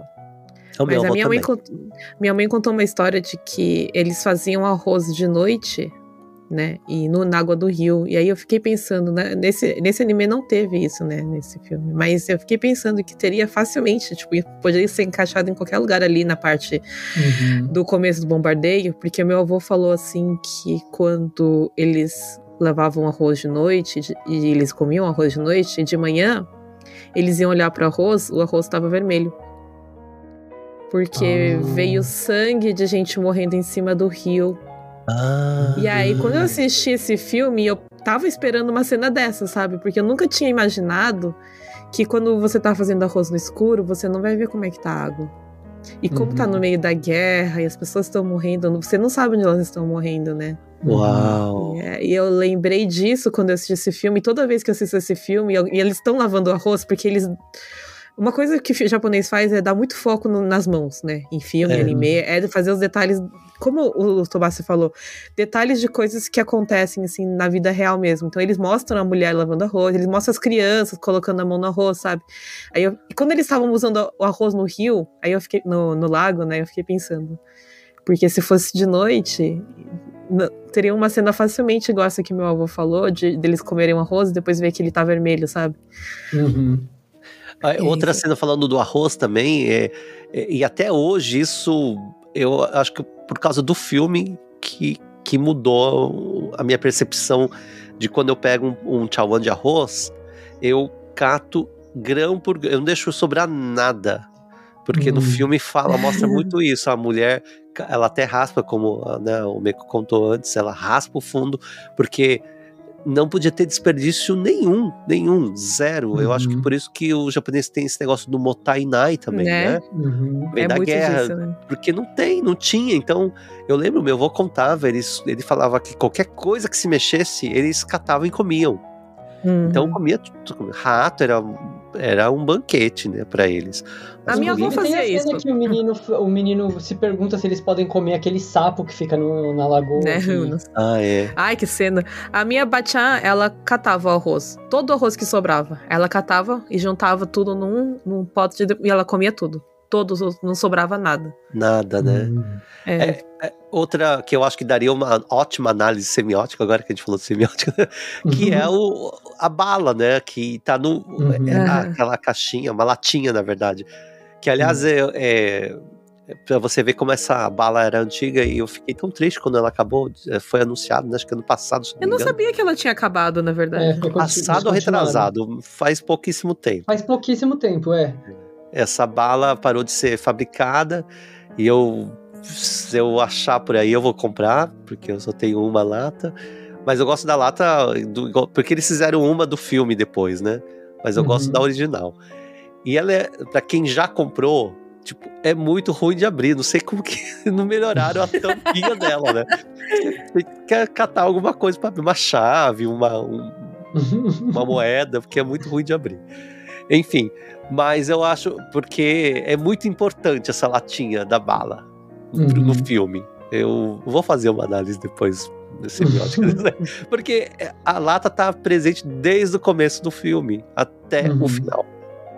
Então, é. eu vi, eu tava escutando hoje umas coisas sobre o filme, né, pra, pra me preparar, e eu ouvi isso, acho que foi num podcast. Eu não sei se essa informação procede, mas pelo que eles disseram, é, não lembro nem onde foi que eu vi, porque eu vi muitas coisas hoje. Mas que a lata, é, essa lata do filme, né, a, a lata que aparece no filme, ela não existia. E aí, essa empresa, que eu não, não sei qual é a empresa que fazia essa lata que existe hoje em dia, ela fez a lata igual a do filme por causa do meio que do sucesso do filme. Ah, será? É, foi o que eu ouvi dizer. Aí eu achei um pouco mórbido. Mas tem a, a, a, lata que tem ela na frente, né? Não, então, tem a é. lata que é, que é com a imagem do filme, mas pelo que eu ouvi dizer, a lata que aparece no filme, ela não existia. Ah, sim. Bom, é, deve ser sim, tipo, levemente modificado né, para não ter problemas de direitos autorais, por exemplo. Então tinha, uhum. tinha uma lata. Não, não sei se é verdade. essa bala de lata, mas é, parece é... que a é. empresa fez o, a embalagem, o rótulo igual então, ao que deve ter sido, filme. né? Eles devem ter mudado no filme por causa de direitos autorais, né? Por causa uhum. da imagem que, que a, lata tinha. Mas eh, desde que eu era criança, essa imagem que eu tinha na minha cabeça que era, era essa do filme. Uhum, uhum. Pois então, é. Não sei, não, né? Não é que o filme é velho, então não sei ele, mas. É. Né? É, eu não sei, porque até onde eu sabia a lata já existia, mas aí eu vi isso hoje fiquei com essa pulga atrás da orelha, mas não deu tempo de eu ir pesquisar. É, eu tô, eu tô aproveitando aqui, que tá, enquanto vocês estão falando, eu tô pesquisando aqui, mas parece que já tinha já existia. essa bala. É porque ela é muito. Era diferente a embalagem, tô até vendo aqui. Hum. Ela é muito antiga. Deixa eu ver se eu, se sim, eu acho que, que ano que ela porque nessa é, que a bala existia, tinha, eu sei que ela já... existia. Mas o que eu tô dizendo é que a, a, lata. A, a, lata com o mesmo rótulo, com o mesmo desenho, ah, parece tá. que foi criado depois do filme. Que é o que, né, existia até ah, pouco tempo atrás. Que é a preta, é a preta. Eu, eu, não sei, eu não sei nem como que é o nome do, da bala. É, eu, eu, se isso é verdade, eu achei muito mórbido. É, o, é o auge do capitalismo, né? Transformar esse símbolo da desgraça no. Ah, eu acho que a, o rótulo era branco e ele ficou preto por causa do Rotara no Haka. Ah, Ou é será? verde. Pelo que eu. Então, eu tô vendo várias embalagens aqui, são bem diferentes. E preto só depois do Rotara no Haka. Hum. É, aproveitando que a gente deu essa pausa no, no filme, é, outra das coisas que eu tava vendo é, parece que um dos motivos desse filme ter feito um certo.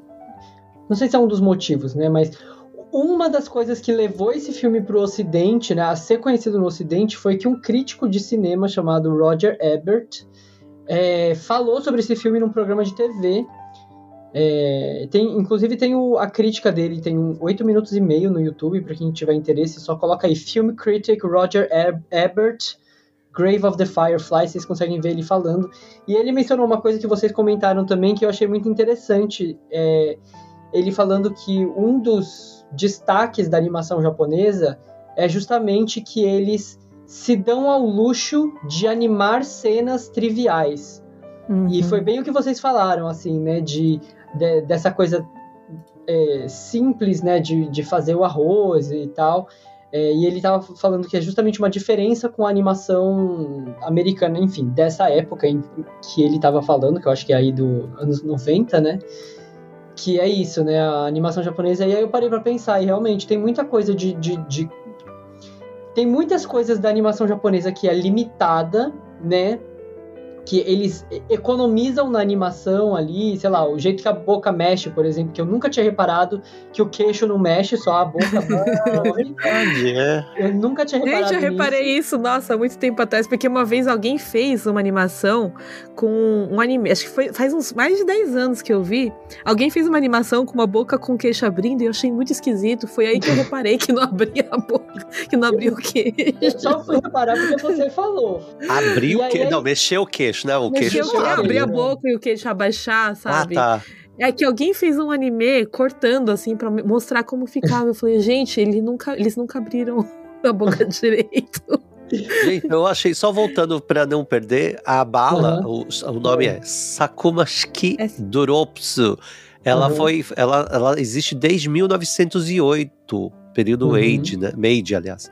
Eu conheci É, esse. é da Sakuma verde. Candy. Ela é de Tóquio, ó. É, fica em Uhum. Kibukuro. é, e ela é, já era vendida em latas mesmo.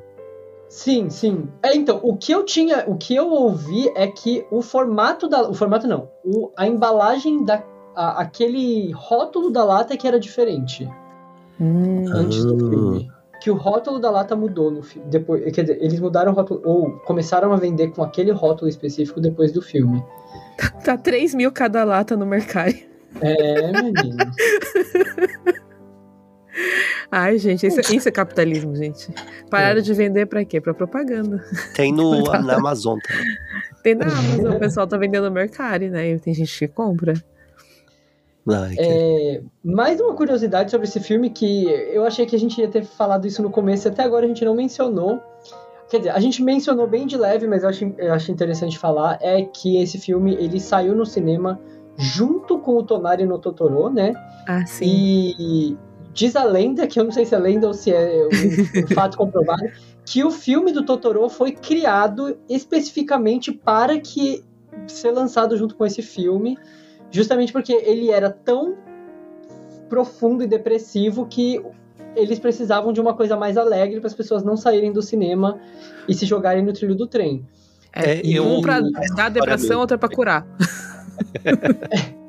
E a- aí eu tava vendo uma outra, um outro, uma outra discussão de por um outro lado também, né, que esse filme ajudaria a engatar o Totoro também, porque esse era um filme muito visado para excursões escolares. Ah. Então diz que, né, o que, não sei se também se comprova, não fui pesquisar, eu só ouvi, não deu tempo de fazer essa pesquisa, mas que, né, por ser um filme que fala sobre guerra, né, que conta da- a história da guerra, é, provavelmente muitas escolas fariam excursões, levariam as crianças para assistir o filme, e aí eles assistiam o Rotaro no Haka, depois assistiam o Totoro, e isso, né, já fazia as crianças, né, o Totoro ganhar o coração das crianças ali. É lógico, você, manda, você mostra um negócio horrível, depois mostra um bichinho que te salva. O bichinho que te salva é, o é, é- Meu Deus, gente. Porque esse filme é muito cruel. Nossa, né, eu, eu falei pra, pra Nicole ontem, né? Ah, eles estão falando que vão assistir os filmes de novo pra gente conversar, né? Eu falei, porra, entre o Totoro e o Rotaro no Haka, qual que eu vou assistir? Ué, é, a gente ia falar dos dois hoje, mas enfim, ainda bem É. que. é, vamos falar só de um que já vai render muito, na verdade. né? Não, mas é, tem, tem muita coisa pra falar de todos os filmes. Eu acho que todos os filmes da Ghibli, eles são igualmente fáceis de discutir, sabe? Eles É, muito pano. É, a gente falou de várias coisas aqui. Eu, eu sempre bato nessa tecla que eu acho que o filme, mais do que falar de morte, ele fala de vida, né? Aliás, uma, eu guardo várias frases, né? Eu falei aquela do por que que os, os, os vagalumes têm que morrer tão cedo, ah, ou morrem tão cedo, né? Mas a, o filme começa com uma frase muito forte já. Eu morri no dia 21 de setembro, eu até guardei a data. Então, assim, já começa assim, muito forte. Então a gente É já sabe. spoiler. É, é a primeira frase do filme. Ele É, começa Não, falando. Ele, ele começa dando spoiler do filme, né? Eu vou morrer no filme, ponto. É, o filme de guerra é difícil, né? Mas eu acho que o que, pra mim, uma outra lição é de você ver, é, porque ali não existe justiça, né? As coisas não acontecem mais, porque você está no meio de uma guerra, as coisas já não acontecem mais do jeito que devem ser. Então, a importância da, da moral, né? Da ética, da sua moral, de, de como você vê o mundo não se curvar diante dessa falta de justiça.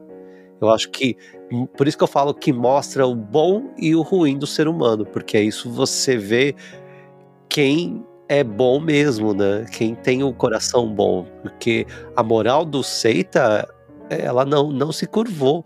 E, ele sabia o que, que era. Ele continuou vivendo da forma como os pais ensinaram. E você vê isso, que ele, ele lembra de cenas da, da infância, né?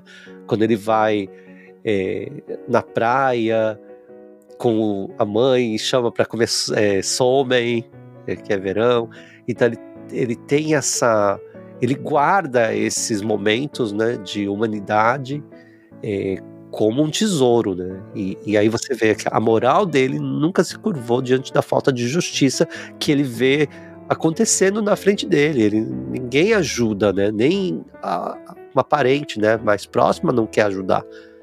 Então ele tem que correr atrás, né? E sobreviver.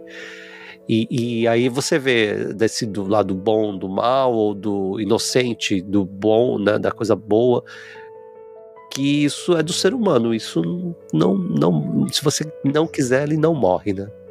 Uhum. E eu acho que também fala muito sobre a própria ideologia da guerra, né? Porque assim a tia, ela acolhe eles, né?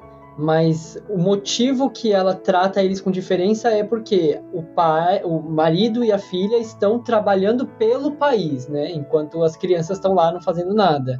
Então tem muito essa essa meritocracia também, né? Do é, eles que estão lutando pelo país merecem, vocês que não estão fazendo nada, toma a sopa e não reclama. É, a meritocracia aí é muito forte, né?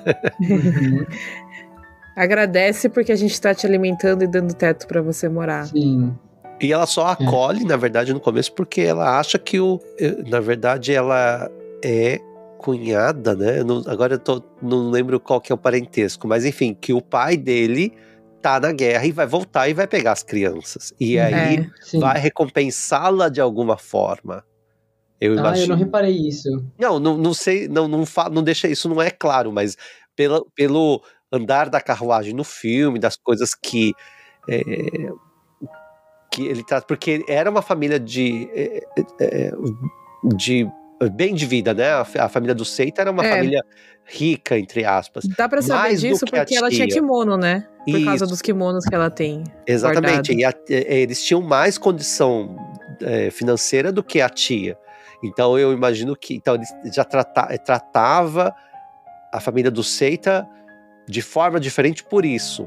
E ela, mas quando ela percebe que ele já não tem mais nada, aí ela, ela muda não tem, que o pai não vai voltar, que ela não vai ter nenhuma regalia, enfim, por, até por ele ser de alta patente né, do, da Marinha.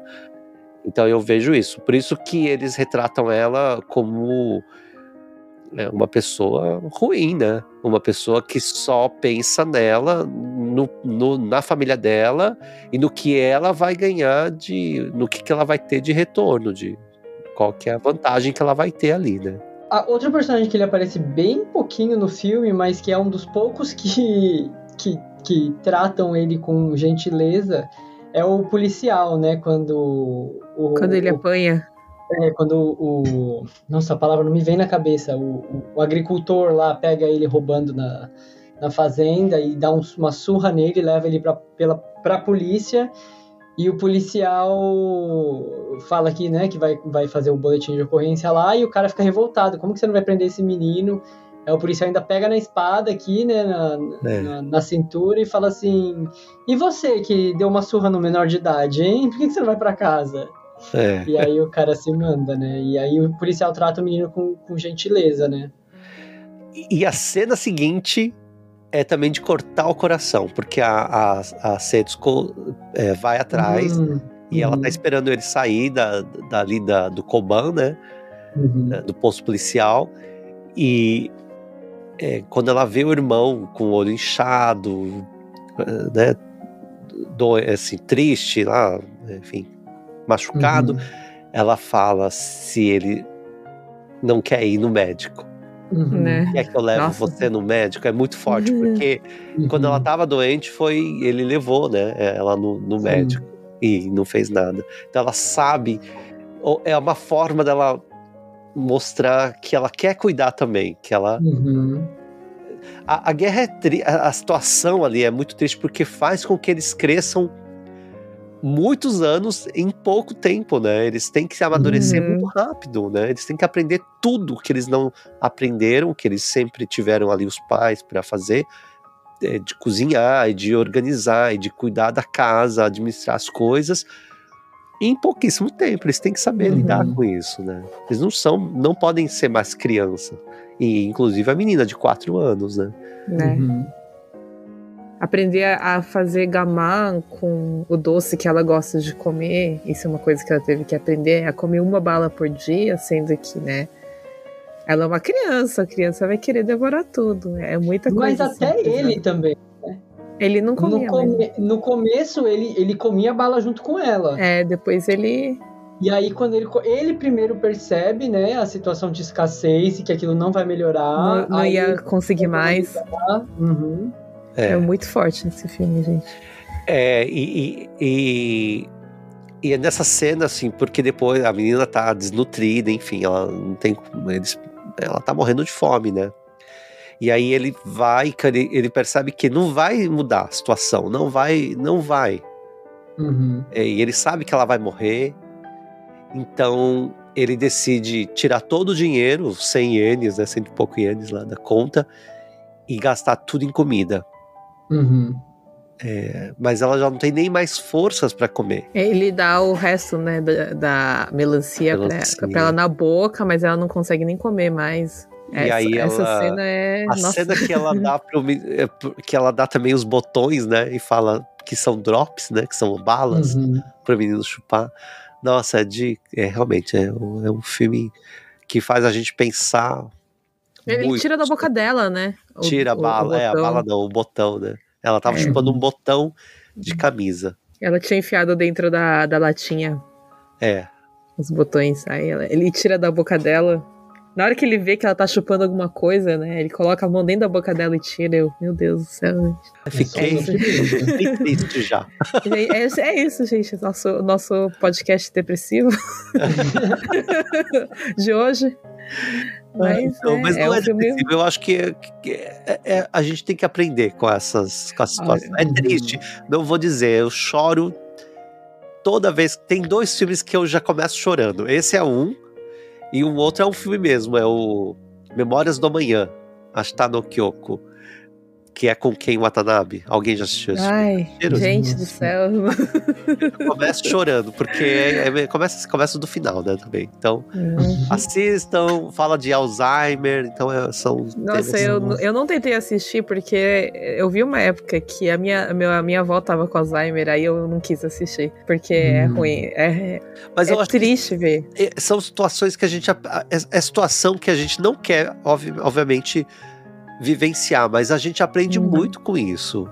É, Uhum. Você aprende muito. É um filme que ensina muito sobre quem sofre, por exemplo, do Alzheimer, no, no caso do Memórias do Amanhã, mas no, no Rotário no Haká também. Eu acho que a gente aprende e, e, Uhum. obviamente, a gente não quer vivenciar aquilo. Uhum. É um jeito positivo de ver o filme, viu? O, o que você falou, Tobácio, que não existe morte se não existe vida, sabe? Faz você enxergar o filme com outros olhos, sabe? Porque até então eu só via o filme como desgraça. Só a morte, o sofrimento. É isso Ah, que eu, eu vida- tenho uma A amiga vida é que ela falou isso, assim, eu não vou pagar pra ver, porque, eh, tipo, eu chamava ela pra assistir algum desenho, ela falou, é triste, porque eu não vou pagar pra, assistir, pra me sofrer, né? Eu não quero. Ai, não, já- tristeza já tem a vida já. É, mas eu falava, mas você aprende, eu acho que tudo na vida você aprende. Uhum. É, e eu acho que esse, esse, nossa, eu lembro que eh, quando eu coloquei pra ela, quis me matar até hoje. Quando eu- aliás, a gente eh, tava pra começar a gravar uma série de podcasts, eu e ela, e eu vou lembrar dessa história, porque eu lembro que ela, ela foi almoçar em casa, e esse almoço durou, tipo, dois, três dias, porque aí a gente foi assistir esse filme, e aí ela falou, eu não vou sair com essa cara inchada. e aí ela foi ficando, enfim. Ah, eu só assisti esse filme uma vez na minha vida. E a segunda vez eu assisti live action e eu não assisto mais. Eu não consigo. Não, agora você tem que assistir com esses outros olhos. Ai, É. mas não dá, eu já tô, já tô deprimida, já não quero assistir mais.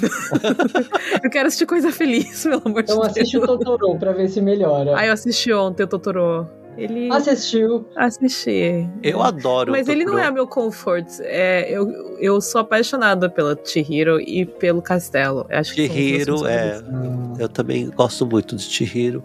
Eu adoro o a Majo no Takubin, que aliás Ah, eu os meus- adoro. é, os meus gatos têm o nome Kiki Didi. Ah. É, mas infelizmente a Kiki faleceu, então só tem o Didi. Que não é preto, mas é Didi. então, assim, eu adoro. Acho que todos, não tem um que eu. É. Ai, que eu O meu que eu acho que dá alegria é Pônio. Foi É eu. um filme Mas você O sabe, Yuri- o Yuri odeia é uma- Eu, eu fico. Ai, eu- é, quando vocês gravarem isso, eu tô, ou eu comento, se vocês me chamarem. Eu não, esse eu não quero que me chamem, mas acho que esse é o que eu menos gostei. Eu acho que tem uma relação muito estranha entre esse, sabe, meio. Não sei, meio pedófilo até, ou sexual, não, Não, sei. é, que- que- é, é zoofilia que chama. Zoofilia, é, é, uma, é uma relação muito estranha, né, desse É que peixe. é um peixe, né? É, porque é um peixe, no fim das contas, né? Mas Mas a enfim. Pequena Sereia é criança, gente. Vocês estão falando do peixe, mas namorar a avó da Jobo, né, no Money?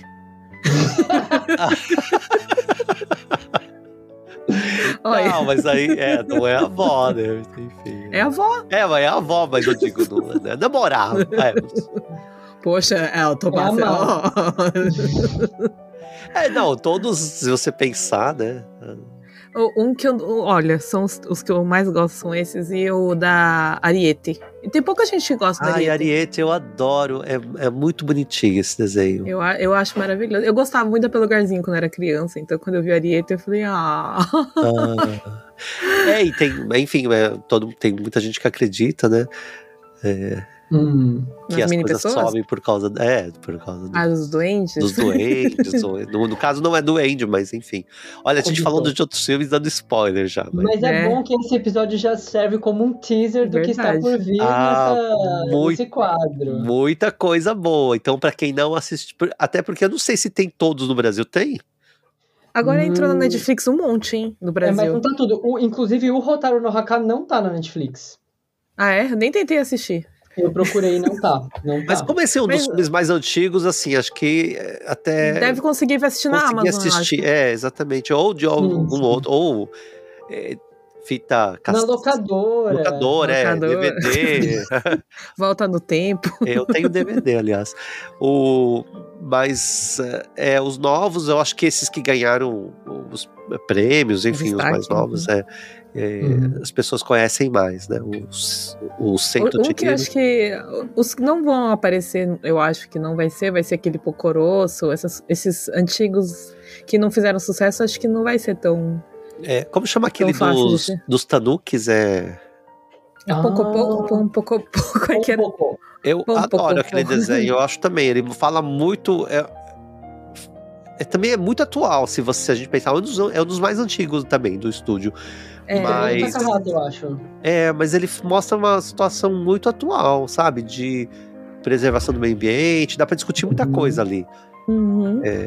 Enfim. Eu acho, inclusive, que os filmes do Takahata são os menos conhecidos do estúdio Ghibli. A maioria das pessoas Hum. conhece mais os do Miyazaki. A, As pessoas acham que o, a Ghibli.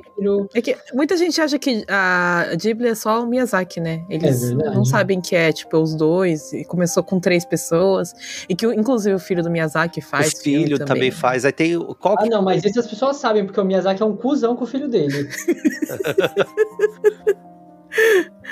O Ah, Miyazaki eu- falou que o, o Gedo Senki deu desgosto nele. Não se fala isso, não se fala isso pra um empregado que dirá pra um filho, pô. Né? Mas o, o Goro fez o Kokuriko. Ah, Kokuriko Zakakara. né? Ah, eu gosto desse. Esse, esse é legal também, Kokuriko E ele dirigiu também, se eu não me engano, aquele, aquele, aquela animação da Ghibli pra TV, que era do ah, Ron, Romba, era? Ron, Ronda? Foi a primeira animação 3D da Ghibli, que é uma coisa horrorosa. Ayatoma Joe também, que é, da, é do Goro também. Mas eu não Qual? gosto. Ah, é verdade, gente. Ayatoma Joe, do, do 2020, que é em 3D. Ah, Ah, O Go- também é da bruxa que toca guitarra. o Goro fez o que eu menos gosto, que é o Gedo Senki. Coitado. Coitado. Que foi o Miyazaki falou que deu desgosto. Ah, eu sou o Miyazaki, gente. Aliás, gente, é, para quem, quem vier ao Japão ou quem está aqui e for conhecer o museu, né? O Museu Ghibli, é legal porque tem sessões de desenho de curtas, né? Que Uhum. são inéditos, né? Então você acaba assistindo os desenhos inéditos muito Ai, legais gente. até. Sim. Ali, vale a pena. Eu adorei o Tem museu. curta gente. da, da- das menininhas do Totoro. Tem, verdade. Tem vários curtas lá que só passam lá. Eu acho que eu nunca vi esse fora. Uhum. Eu acho que tem em DVD também. Ah, tem alguns? Ah, tá. Eu acho que tem. Esse das meninas, pelo menos, se eu não me engano, eu já vi em DVD. É... Ah, e outro Ah, detalhe interessante é que todo desenho do, do, do Miyazaki tem um, um do- algum personagem sempre tá em outro, É. em outro desenho, né? Tem. Ah, é? Ele, ele sempre coloca. Ele sempre um, coloca. É, um easter egg. Easter egg. Então, É, porque, o, tipo. ma, o Macro lá, por exemplo, do Totoro, tá no, no Centro de também. É. uhum. Uhum. Ó, o, Tem o... Barão tem o desenho do Barão Ah, depois, os gato gatinho do, do É, o Wilson Neko no. Gaishi. Neko Daishi. É, então sempre tem um. Ele tem um personagem que transita para algum outro desenho. Uhum. Não, Nem que seja não no sempre fundo, né? tem, mas, é, mas tem, né? É, tem- tem- ele, ele costuma ter, né? Usar o mesmo elemento e as pessoas falam, olha ali. é uma. Eles não têm um peso muito grande normalmente, mas é easter egg, né? É pra você ver que é Uhum. dele, né? É. É, só pra ver que é. Mas. Por exemplo, do, ah, você falou do avião, do menininho lá do avião. Ah, esqueci o nome desse desenho. Kazetachino. É, do. Ele, ele- você sabe que ele me lembra muito, assim, cenários, algumas coisas do. Do. do tá, Majo no Takubin. Hum. Ah, o lugar, né? É verdade. É. Eu não tinha pensado nisso. Ah, é, eu, que- eu quero que chegue no. Quando a gente chegar no Kazetatinu, quem vai participar vai ser o Yoryu, né? Vai ser o, episódio- o único episódio dessa série que o Yuri vai participar. É o que ele Eu vou gosta. participar pra poder falar mal. Ai, é um filme tão, tão legal. Eu mas, gostei. mas a única coisa que eu gosto desse filme é que o protagonista é dublado pelo Hideaki. Ah. Ah, gente, é- é- os filmes da Disney são todos assim, é tudo coisa pra gente debater. É, eu É quero ver isso. quem vai falar do Mo- Mononoke Remake, que eu acho que é o. Eu não sei se é um, Ai, eu amo, amo demais. é um dos amo clássicos aí, é um dos primeiros, na verdade. E ele demais. Nossa, ele é é, maravilhoso demais. é muito diferente, tanto do, do- Porque se você pensar dos antigos, né? to- Que é tudo mesmo da, da mesma época, Totoro, Otaru no Haka e o Mononoke Hime. O Mononoke Hime é completamente diferente. Ele é- tem umas cenas muito. A, a da, da guerra lá, entre aspas, é Uhum. muito. É forte, assim, é, é, é uma ação, né? É muito bem feita. O Mononoke Hime, eu acho ele até lembra mais o Náutica, o próprio Náutica, Náutica. é. É, Que é- o- ele, ele é muito mais elemental, né? E ele é tipo a pessoa- as pessoas contra a natureza. Eu amo esse filme. assim. Meu sonho é fazer cosplay dele com, dela com o cachorro. Bom, eu não preciso falar, falar aqui que o. Porque é, é um. Acho que os nerds, os ah, otakus, né? Por ser otaku Uhum. que só tem. Eles já sabem, mas a Náutica tem o, o Guerra das Estrelas, os o filme lá, o da. O, a última trilogia, baseada no Náutica, né? Nossa, eu não, não sabia disso. A, a- É, bom, acho que não tem nenhum Star. O, o ah, não é tem, eu sou fã. Star fã de Wars. Star Wars é, no Star grupo. Assim, a Wars. gente, eu assisti todos, mas eu não sou, meu Deus, eu amo Star Wars. Eu assisti Porque a menina é. Você tem umas cenas que são cópia do desenho do. Nossa, eu do preciso reassistir. Náutica. Eu não- nunca reparei nisso. Eu vou maratonar Ghibli, então, pra gente continuar essa série. E só mais uma coisa, porque o Everton falou do, do Museu do Ghibli, mas não é só o Museu do Ghibli que tem pra se ver aqui no Japão. Tem o Ah, Parque é? do Ghibli, que abriu recentemente, e tem, o, o- tem muitas exposições de, de, Uhum. de arte de museu itinerantes que qualquer lugar do Japão, a qualquer momento do ano, sempre vai ter uma exposição de Ghibli. Ah, No momento aqui em Kyushu tá tendo uma, que é Ghibli, se eu não me engano, é uma exposição sobre o Ghibli e o parque. Hum. E em Tóquio, eu acho, em alguma área de Tóquio, tá tendo de novo a do Ghibli com a Animadio, que é a revista que era editada pelo Toshio Suzuki, que foi a revista que fez o, o Nausicaa alavancar e que fez o Toshio Suzuki se juntar ali com, com eles para formar o estúdio Ghibli. O parque ele foi feito lá onde era o a casinha, né, do Totoro, né? Hum. Eu não sei se, foi feito no mesmo lugar, alguma Não, coisa assim, é, né? o, o do parque na, em Nagoya é onde Nagoya. foi feita a Expo, né? Eu, já, eu Então, fui é lá. onde- quando- É onde Ah. tava a casinha, né? a casa, onde tava a casinha mesmo, a do É Onde Totoro. fizeram a casinha. Mas o. Você tava no, no, no Expo?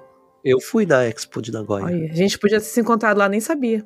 Olha, eu morava em Nagoya nessa época. Era meu primeiro ano de Japão, eu nem sabia o que que tava acontecendo. Ah, era muito legal. Minha mãe lá. falou, vamos, eu falei, tá. Eu ia toda semana naquela Expo.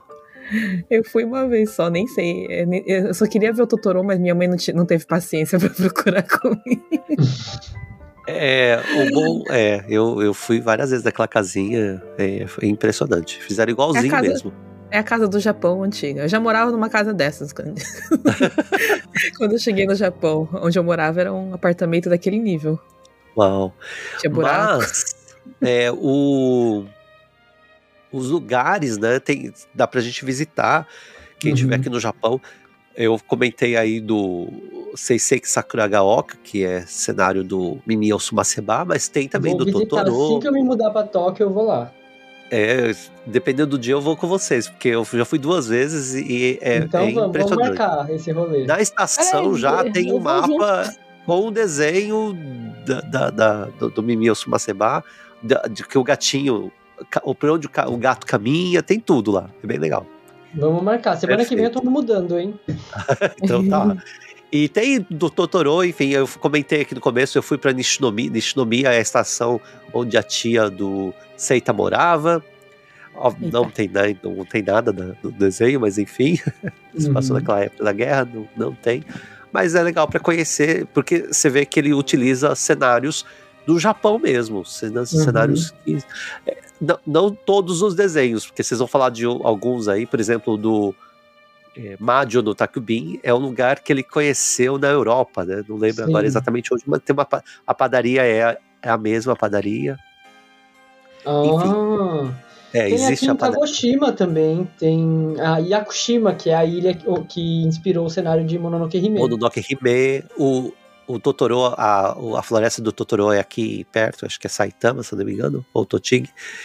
É, do Sento Chihiro é em Taiwan, para quem Tem for. vários até- lugares Tem que, vários que, lugares que falam que que, dizem é. que eles são a inspiração do Sentochi. Mas é muito parecido, viu? Esse, É esse de Taiwan parece, mas tem aquele onsen mais velho do Japão que dizem, dizem que o, o Miyazaki dormiu lá e ele tava com as, sob- as sobrinhas netas dele, né? E aí ele viu elas brincando lá no, no onsen e aí ele teve a ideia do Sentochihiro, porque ele ficou imaginando elas nesse mundo diferente que é o onsen, né?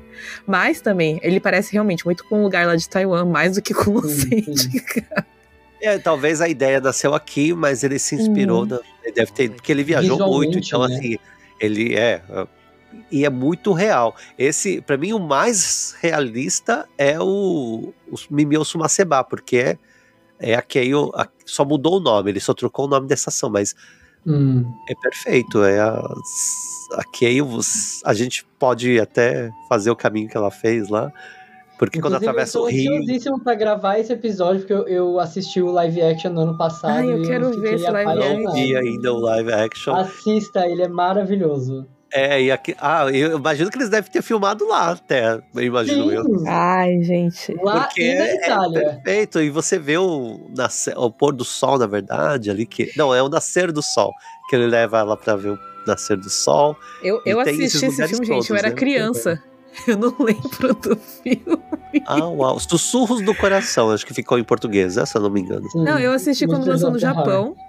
Ah, foi a mesma coisa que Chihiro. Aí ah, mandaram a fita lá pro Brasil, eu assisti e aí eu fiquei. Amor de adolescente, é muito bonitinho. É, E a música é famosíssima, né? Que é o Country Uhum. Roads, uh, Take Me Home. uh, Uhum. a versão japonesa, né? Que é uma gracinha. E, enfim, trilha sonora maravilhosa para variar. Mas, é, Mas convido é isso, se também deixar... vocês a assistirem o, o Rotaro no. Haka, que eu acho que a gente Rotaro aprende muito. A gente aprende muito Ai, sobre vida, já- sobre a Vamos vida. ver s- so- com os olhos do, do Tobassi, gente, que foi, acho que é alguma coisa que eu nunca tinha pensado e eu acho que eu aprendi alguma coisa hoje. Ah, tá Foi vendo? isso. É, e a ver o lado aprender- positivo das coisas, né? Aprender. E aprender que não vale a pena é, quebrar a moral, né? Em, Uhum. Em nome É da isso também, né? Em nome da sobrevivência. É. Não vale a pena, não sei se vale a pena, mas é isso que ele não fez. É isso que ele não fez, né? E ele, É. eu acho que né? Foi uma, É, foi uma bela lição mesmo. foi uma bela lição, é. Mas tem uma coisa também, né? Antes de terminar, a última coisa que eu vou falar é que a parte que eu tava enxergando disso é que a vida dele acabou a partir do momento que a irmã dele acabou. E é por isso que isso me deprimia, Uhum. sabe? Porque ele vivia Uhum. pra irmã e depois ele não vivia mais pra ninguém. Hum. Era a parte que eu deprimia. Mas assim, vamos tentar olhar pelos olhos do Tobassi.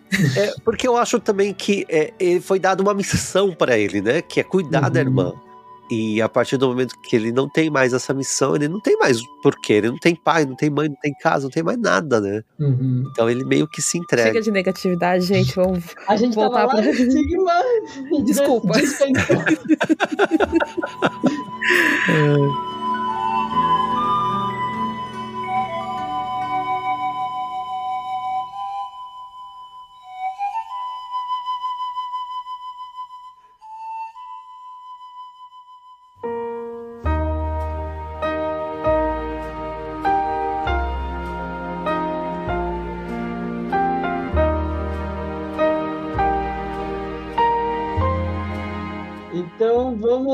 está tocando a musiquinha. Tá tocando a musiquinha. Antes que a gente termine com depressão de novo, pra voltar pra ideia do, do que, né? A, a, a vida é boa, a vida acontece e a gente. Não existe morte se não existe vida. Melhor frase que escutei hoje. Olha, a Web TV brasileira diria que a vida é bela, nós é que fode ela. Eu também concordo com isso. Se vocês né, estão ativos em redes sociais, aí Otaku Notícia tem em todos os agregadores de podcast, é, Facebook, Instagram, Twitch, TikTok e Twitter. É, a gente tá em tudo. Só não tá no cu. Ainda. Ainda. Logo, logo a gente entra no cu. até, que, até que TikTok, gente. O Otaku Notícia tem dominando tudo. Eu roubei a fala do Daisuke, que era pra ele encerrar, mas eu encerrei primeiro, porque eu não quero morrer da depressão. Se vocês quiserem é, não assistir Rotaro no Hakai e conversar comigo e falar como vocês não assistiram, venha para as minhas redes sociais, arroba Twitch, Twitter, Facebook e Instagram. E pra quem quiser conversar sobre os filmes do Estúdio Ghibli, me contar aí qual é o favorito de vocês, qual episódio vocês estão mais empolgados pra que saia e cobrem a gente. Eu tô no Instagram e no Twitter, arroba com zero no lugar dos Os. É, no TikTok eu acho que é Daisuke Rodio tudo junto sem frescura. Na Twitch, twitch.tv barra Daisuke Rodio. Eu não sei quando esse episódio vai estar saindo, mas talvez saia quando eu já estiver me mudando pra Tóquio, então... Vai estar uma É, zona. A minha vida ainda tá uma zona, mas sempre que dá eu tô lá na Twitch fazendo live. E, né, vamos encerrar agradecendo o Tobassi aí pelo, pela participação, por nos abrilhantar com sua sabedoria. E por nos inspirar a fazer essa série, né? Porque foi olha, é, realmente, eu, gente, é, graças a Vocês estão só ouvindo aqui o áudio, mas eu tenho que entregar, porque falaram aí que ah, não, não somos muito fãs do, do Star Wars, mas eu estou vendo que o Daisuke A está usando uma, um- a camisa do Foi Star a Wars, que eu não disse, tô eu não entendendo disse isso. nada. Não. Eu tenho um pôster de Star Wars na minha parede. Eu Não, gosto eu falei que a gente não é doido por Star Wars. Eu falei, a gente É, é gosta, verdade. mas não nesse nível. Mas, gente, mas assim. não, é que tem a ligação do, do desenho do Ghibli com o Eu filme sei da Não. ligação do, do Star Wars original com os filmes do Kurosawa. Ah, sim, É. não, os primeiros, mas eu digo, a última Sim. trilogia. É, então, eu não, não sabia disso. Não, não Assim, pra, reparei. na real, eu não gosto da última trilogia. eu gosto dos, da, da primeira trilogia, que é o. Ah, é, o, que é a, última, na primeira, verdade, que a penúltima. Que é, a, é, que é a, ter, É. que é a segunda, na verdade. É, que essa é e, a- e os meus favoritos são esses três e o Rogue One. Então, o resto é só assistir. Mas deixa aí o seu recado, Tobassi, de suas redes sociais. Bom, bom, primeiro eu quero agradecer, brigadíssimo por terem me convidado para falar de um filme que realmente eu adoro, né? Que é o Otário no Haká. Eu acho que, como eu disse, tem muito para se aprender com esse filme. Toda vez que eu assisto, eu percebo algo diferente. Agora eu vou tentar assistir, fazer uma análise semiótica dele, depois eu conto aqui. Então, olha, se vocês quiserem comentar sobre esse filme ou sobre algum outro, mas se você assistiu, me contem por quê ou o que, que vocês gostaram nas minhas redes sociais, eto.word. Eu tenho um podcast também que está um pouco parado, mas esse ano tem, vai ter episódios novos, Mundo Peculiar. Então procurem lá, assistam, assistam não, ouçam uh, os episódios uh, da, da temporada passada. Tem muita coisa bacana. E é isso, mas obrigado mesmo pelo convite. Eu espero voltar aqui. Aliás, eu quero voltar aqui para falar de outros filmes, porque é difícil demais escolher só um. E uhum. eu acho que tem vários aí que eu, que eu gostaria de comentar. Mas pelo uhum. menos um Mimi ou Sumaceba, por favor. vamos, vamos. Aí, Mimi esse... já, tá, já tá na agenda. Já tá, tá na agenda com Todace ainda. Então, esse tá bom. eu queria é, só acrescentar aqui, para quem quiser saber notícias do Japão, acompanhe o Instagram e o TikTok do Tobasse, porque ele posta notícias, um minuto de notícias lá todos os dias. Todos, todos os dias, dias, gente. É. Obrigado é pela isso. propaganda. então é isso, muito obrigado todo mundo que está aí ouvindo e até, até mais, mais, gente. Tchau, tchau. Tchau, tchau. tchau.